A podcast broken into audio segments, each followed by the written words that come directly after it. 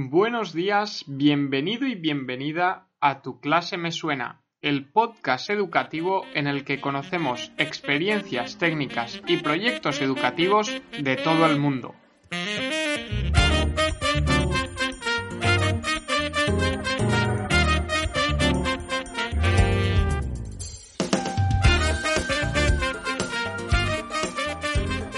Hola, ¿qué tal? Bienvenidos y bienvenidas al episodio 74. Bueno, vamos a decir a la continuación del episodio 74 que lanzamos hoy, domingo 20 de septiembre de 2020. En este episodio vamos a continuar con la entrevista a José Manuel López Blay, profesor jubilado de historia que empezó a contarnos y empezó a hacer una revisión de toda la historia de la institución educativa desde el 1900 hasta la proclamación de la República y luego también eh, fuimos viendo el periodo de guerra posguerra y dimos las primeras pinceladas al periodo de 1970 y los tecnócratas. Todo esto fue en la primera parte de la entrevista, que la puedes escuchar aquí arriba si estás escuchando esto en la web o en Spotify, iBox o iTunes es el episodio de antes. Eh, este episodio es la continuación a ese que ya hicimos. Pero antes de comenzar, como siempre, eh, recordad que en sonproyecte.com hay más de 100 herramientas para docentes clasificadas por ámbitos y por objetivo de uso, como por ejemplo realizar vídeos, crear presentaciones, herramientas para audio, etc. Y además, este año estamos añadiendo algunas promociones como por ejemplo la de Flex Clip, que es una herramienta para editar vídeo y hemos conseguido un 20% de descuento para todos sus planes. Por lo tanto, estad muy atentos porque durante el año vamos a ir subiendo diferentes promociones y códigos de descuento a esta página también. Lo dicho, sonproyecte.com barra recursos barra herramientas. Dicho esto, ahora sí, os dejamos con la segunda parte de la entrevista a José Manuel. Vamos a continuar la entrevista ya que muchos de vosotros nos dijisteis que se os había quedado corta la primera parte, así que aquí va la segunda parte. Espero que os guste y que os aporte. Bueno, y después de esto, como has remarcado, llega, llegan una serie de leyes y acaban en, en la LOCSE en 1980. 1990. 1990. Y con ello queríamos entrar en un tema del que sabemos que eres bastante especialista y era el tema de los crash. Eh, para nuestros oyentes, explícanos lo que es un crash porque igual alguno no, no, tiene no tiene idea de lo que es de lo que es un crash, un centro. Pues mira, eh, creo que antes te he dicho, nos habíamos quedado en las consecuencias de la ley Villar Palasí. A, los padres y madres se les había dicho que tenían que, sus hijos e hijas tenían que subirse todos los días a un autobús porque el pueblo, en el pueblo no se les podía garantizar esa calidad de enseñanza que en un centro graduado con más recursos, con maestros especialistas y tal, podrían conseguirse. Lo cierto es que a la altura de 1982, bueno, en 1982 llega al poder el PSOE. Una de las primeras, y, luego en el 83, si no me falla la memoria, creo que también eh, la Generalitat está en manos del PSOE. Bueno, en, en, ese contexto el PSOE una de las primeras medidas que pone el gabinete de José María Maraval, que es el primer ministro del Partido Socialista Obrero Español, del gobierno de, Felipe González, es la puesta en marcha de un plan de educación compensatoria. ¿Qué es eso? Eso es un, programa que, que, tras un análisis determina que hay zonas en el territorio español que desde el punto de vista educativo están deprimidas. Y eso mm, son casi a un 50% o bien zonas periféricas de grandes ciudades o bien zonas rurales. De hecho, el Alto Palancia es declarado zona de acción educativa preferente. Y eso supone la puesta en marcha de un, un, equipo de educación compensatoria que va a ir por las escuelas, pequeñas escuelas rurales, llevándoles, compensándoles con eso que, eh, que no, no, pueden tener. Pues va un maestro y, o maestra y hace música, otro hace psicomotricidad con los de infantil. Poco a poco se va generando una sensación y, un movimiento ciudadano de que por qué no se es posible recuperar eh, la escuela en, esos pequeños pueblos y, hacer que los niños como como ocurría antes, puedan cursar todo lo que es eh, la educación obligatoria en el pueblo donde han nacido. Ese es el germen que nos llevó a una serie de maestros en el curso 86-87, antes de la aprobación de, de la LOCSE, a, intentar, a intentarlo. Entonces, nos juntamos un, equipo de maestros, estuvimos en contacto con las familias, también con los ayuntamientos y de forma conjunta tres pueblos, Chobar, Azuebar y Sot de Ferrer, eh, en que los maestros y maestras que ya trabajaban en esas pequeñas escuelas unitarias ya por necesidad se juntaban de vez en cuando para intercambiar materiales, para hacer cosas juntos y había una cierta tradición de, trabajo en común.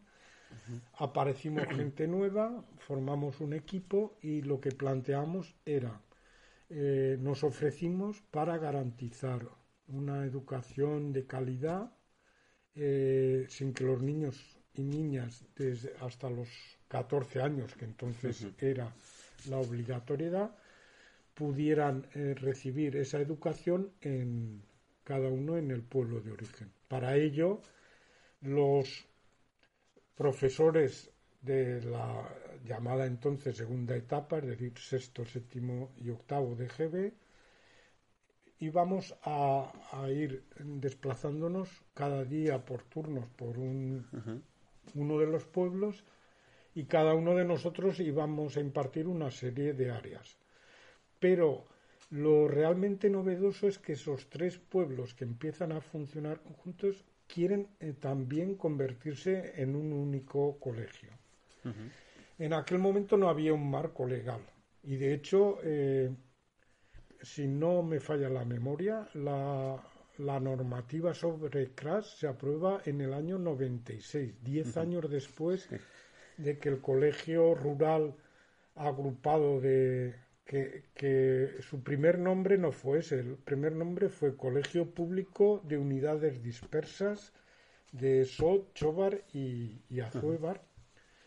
Eh, como digo, lo que intentábamos era mm, que se convirtiera, y de hecho se convirtió, en un único centro, con un único consejo escolar, un único claustro y, con unas AMPAs que cada una estaba en un, en un pueblo, pero que también tenían una vinculación. Y esa es eh, la, la semilla o el origen de lo que después, como digo, se fue extendiendo como modelo y hoy en día está consolidado. Eh, si no me falla la memoria, fue eh, la primera, el primer proyecto de estas características que hubo en nuestra comunidad. o sea que vosotros plantasteis la semilla de lo que son ahora los CRA. Sí, lo que, yo, yo, también tengo la y, tengo la sospecha razonada, eh, sobre todo también porque tengo informaciones de primera mano, algunas vienen de parte de ayuntamientos, otras incluso de parte de inspección o, o de los propios maestros, que con el paso del tiempo yo creo que los CRA habría que que revisar, tanto su filosofía como su funcionamiento. Porque nosotros siempre defendimos y lo seguimos defendiendo que un CRA no solamente es un modelo organizativo, sino que es, primero que todo, es un proyecto educativo. Y me da la impresión de que en la actualidad mucha gente llega a ese proyecto educativo sin conocer eh, lo, que, lo que es, realmente a lo que se tiene que enfrentar. Y yo en ese sentido sería partidario de buscar alguna fórmula legal de que existiera la posibilidad de que los maestros y maestras pudieran concursar a proyectos concretos para que se supiera a dónde, se ibas a trabajar. Sí, porque es verdad que con el paso de los años el, modelo CRAS se, ve más como un modelo organizativo que como un modelo en su totalidad como un proyecto educativo en el que hay niños que son de distintas etapas en la misma clase y con los que tenemos que trabajar. Sí.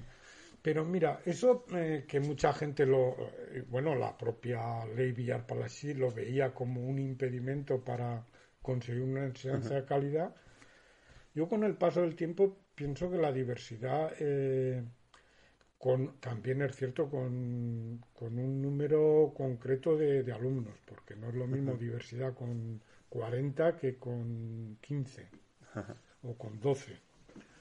Pero la diversidad puede ser una oportunidad magnífica de, aprendizaje cooperativo y de innovación. Pero mm, una cosa muy importante que nosotros ya cuando se estaba gestando la, la LOCSE ya apuntamos y no se nos hizo mucho caso y se sigue sin abordar.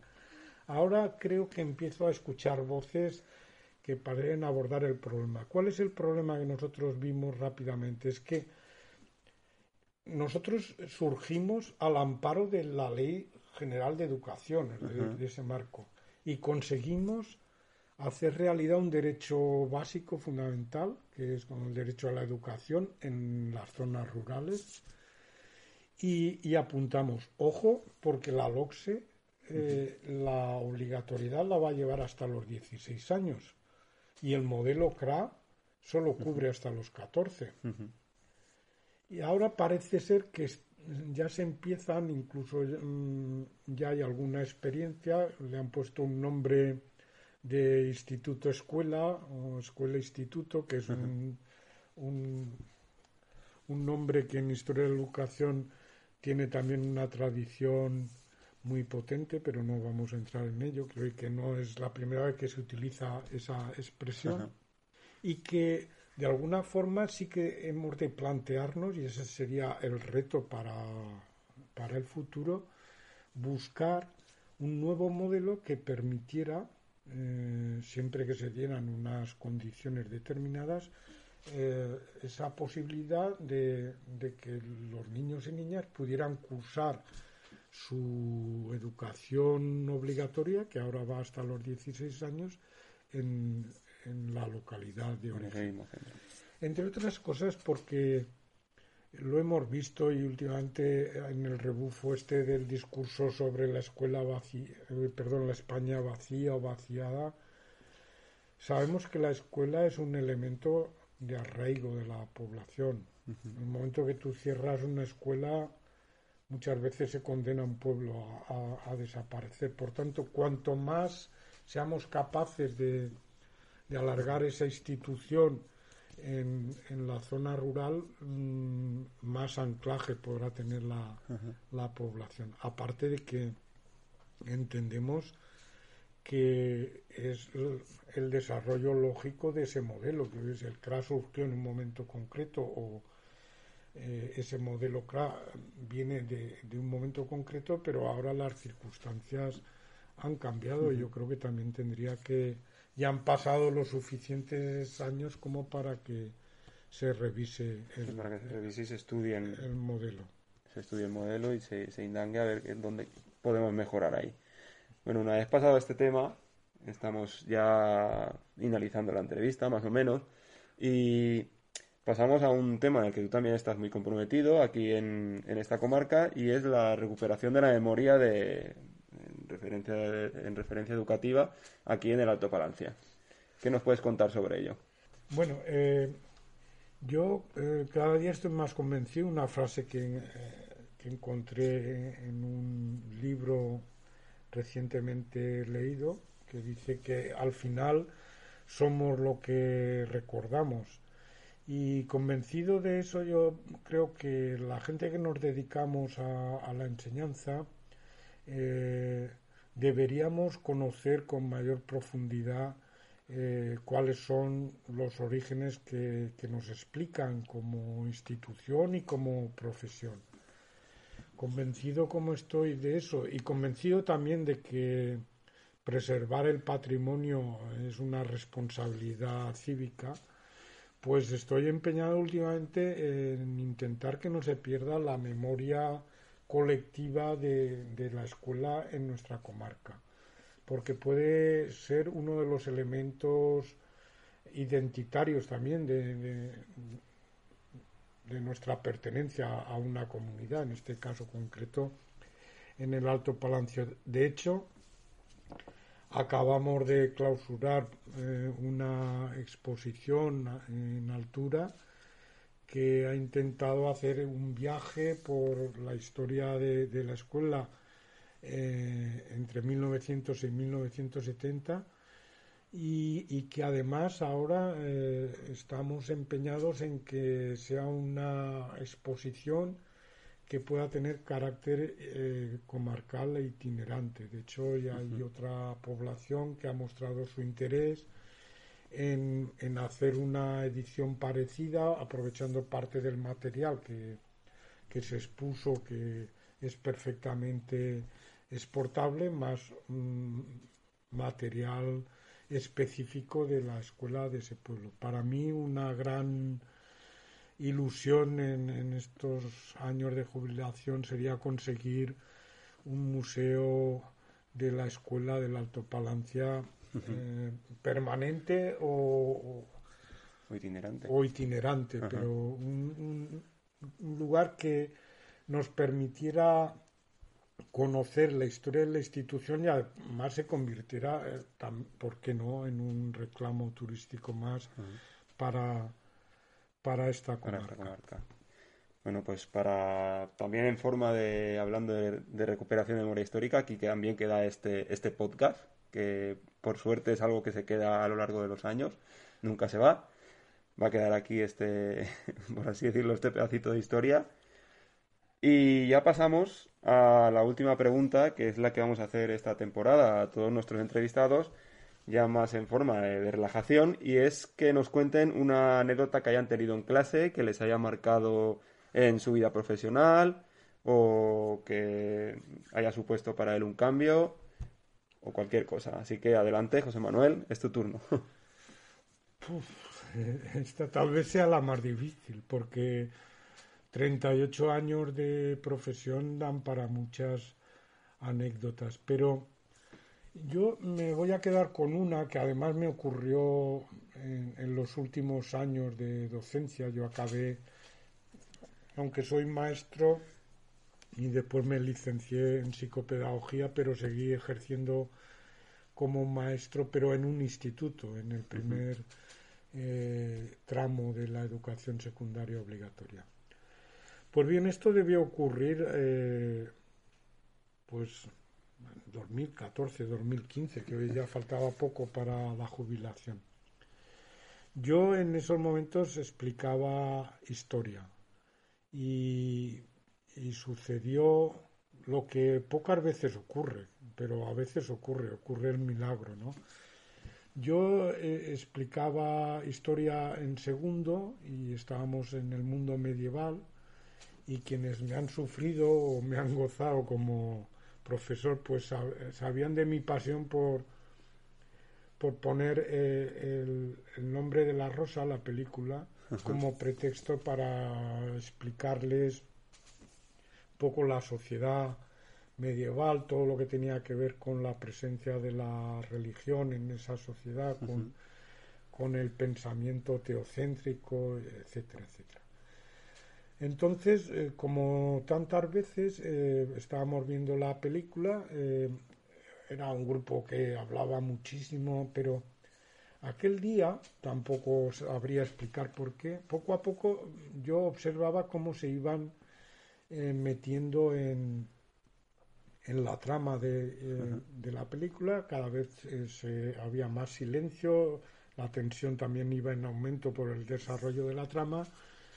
Y hay un momento en esa película en la que Guillermo de Baskerville, el, monje, y su ayudante Atso entran en la gran biblioteca de la abadía en el norte de Italia y hay una imagen en la, en la que ellos se dan cuenta que se han perdido porque es un laberinto de escaleras que suben y bajan. Y ahí se me encendió la, la bombilla y entonces eh, paré la película, todos se quedaron muy sorprendidos porque en aquel momento eh, parara en el momento de, máxima tensión, parara la película y les hice sin hablar señas para que saliéramos al, pasillo, todos miraban un, poco divertidos y algunos extrañar, pero este tío de qué va, los hice salir en silencio por el pasillo porque había recordado que cuando se hizo el plan de evacuación del instituto, habíamos colocado en las escaleras de salida unos dibujos de Escher, un dibujante creo que es holandés, en los que se estaba basada eh, el, que hizo el diseño de, de escenarios hay en esa película debió basarse en estos dibujos de las escaleras. Entonces los llevé allí, eh, no entendían hasta que alguien cayó en la cuenta de que eran las mismas escaleras que, que la que la película. Regresamos. Y entonces les, les pregunté si, si ellos vi que, que ellos cada vez estaban más interesados, no sabían muy bien de qué iba aquello. Eh, yo había parado la película en un momento en que se había eh, Atso había empezado a, desenrollar parte de su hábito con un hilo largo y les, les pregunté si conocían el, mito de, Teseo y, el Minotauro. Cada vez eh, me dijeron que no, que se los contara, se les fui contando y bueno, fueron entrando, eh, eh, fue un, un, ambiente muy mágico y cuando acaba cuando acaba la explicación, allí al fondo de la sala un alumno de estos desganados que nunca eh, entra en nada levantó la, mano y dijo, mucho rollo, muy bonito, pero todo esto que cuentas, ¿para, que, para qué nos sirve? ¿no? y, me dio el tiempo justo, como en las películas estas americanas, para decir la frase y que tocara el timbre y saliera en estampida. Y, la frase fue de que leer eh, nos puede salvar la vida, que es lo que le había ocurrido a Adso y a Guillermo Evil, que por saber aquello de, del hilo de Ariadna, pues les había permitido salir del, del laberinto. Bueno, eh, tocó el timbre y todos salieron. Yo creo que aquello para ellos y para mí fue una clase muy especial que después he intentado repetir con otros grupos y no, no, surgió, el milagro, porque esto, eh, por fortuna creo, más que por desgracia, pues es así, que no, no funciona lo mismo en una clase que en otra, a una hora que a otra, eh, porque son muchas las variables que intervienen en, en el proceso de, enseñanza-aprendizaje. Bueno, pues con esta anécdota de, José Manuel nos quedamos. Hasta aquí el episodio de hoy. Ha sido un placer contar con él. Nos hemos llevado una, vamos, un repaso de historia tanto en nuestra comarca, tanto como creo que a nivel nacional, porque se puede, se puede proyectar. Eh, increíble. Y este ha sido el primer episodio de la tercera temporada. Solo me queda eh, darle las gracias a José Manuel y un fuerte abrazo y que esperamos a ver si algún día podemos, podemos contar con él cuando tengamos necesidades de, de algún episodio referido a la historia de la educación. Y nada, aquí queda este testimonio y esperemos que lo escuchéis, que os guste. ¿Algo más que decir, José Manuel? Pues nada, daros las gracias por la invitación y felicitaros por, por este proyecto que me parece muy, muy interesante. Ya sabéis, si, si algún día pensáis que puedo aportar algo, pues ya sabéis mi paradero, que dice la canción. Muy bien, así que con esto queda todo dicho. Muchas gracias por escucharnos y hasta siempre. Pues sí, eh, hasta siempre, como dice Chencho, y aquí acaba la entrevista a José Manuel López Blay. En esta segunda parte que hemos, que hemos podido ver, pues hemos visto y hemos profundizado mucho más en los CRAS, en los centros rurales agrupados y en cómo se iniciaron. Y también una frase que nos ha gustado mucho al equipo de Son Project ha sido la diversidad puede ser una oportunidad magnífica de aprendizaje cooperativo e innovación, que la ha dicho José Manuel durante esta segunda parte. Y ya finalmente acabamos con eso que decía de la importancia de conocer la historia, ¿no? Para no repetir los errores, porque, como otra frase que dice, que ha dicho y se ha mencionado es, al final somos lo que recordamos. Así que nada, con esto acabamos este primer episodio con José Manuel, esta segunda parte del episodio y ya solo queda dar las gracias a todos los que cada domingo nos escucháis, a los que os suscribís a Spotify, a iTunes o a iBox y a todos los que cada día ponéis vuestro granito de arena en la mejora de la educación. El fin de semana que viene nos vemos otra vez el domingo con Jorge Sastre, con el que hablaremos de la herramienta SoundCool que podéis conocer también en nuestro repositorio. Acordaos, sonproyecte.com barra recursos barra herramientas. Hasta entonces, recordad que compartiendo mejoramos la educación. Thank you.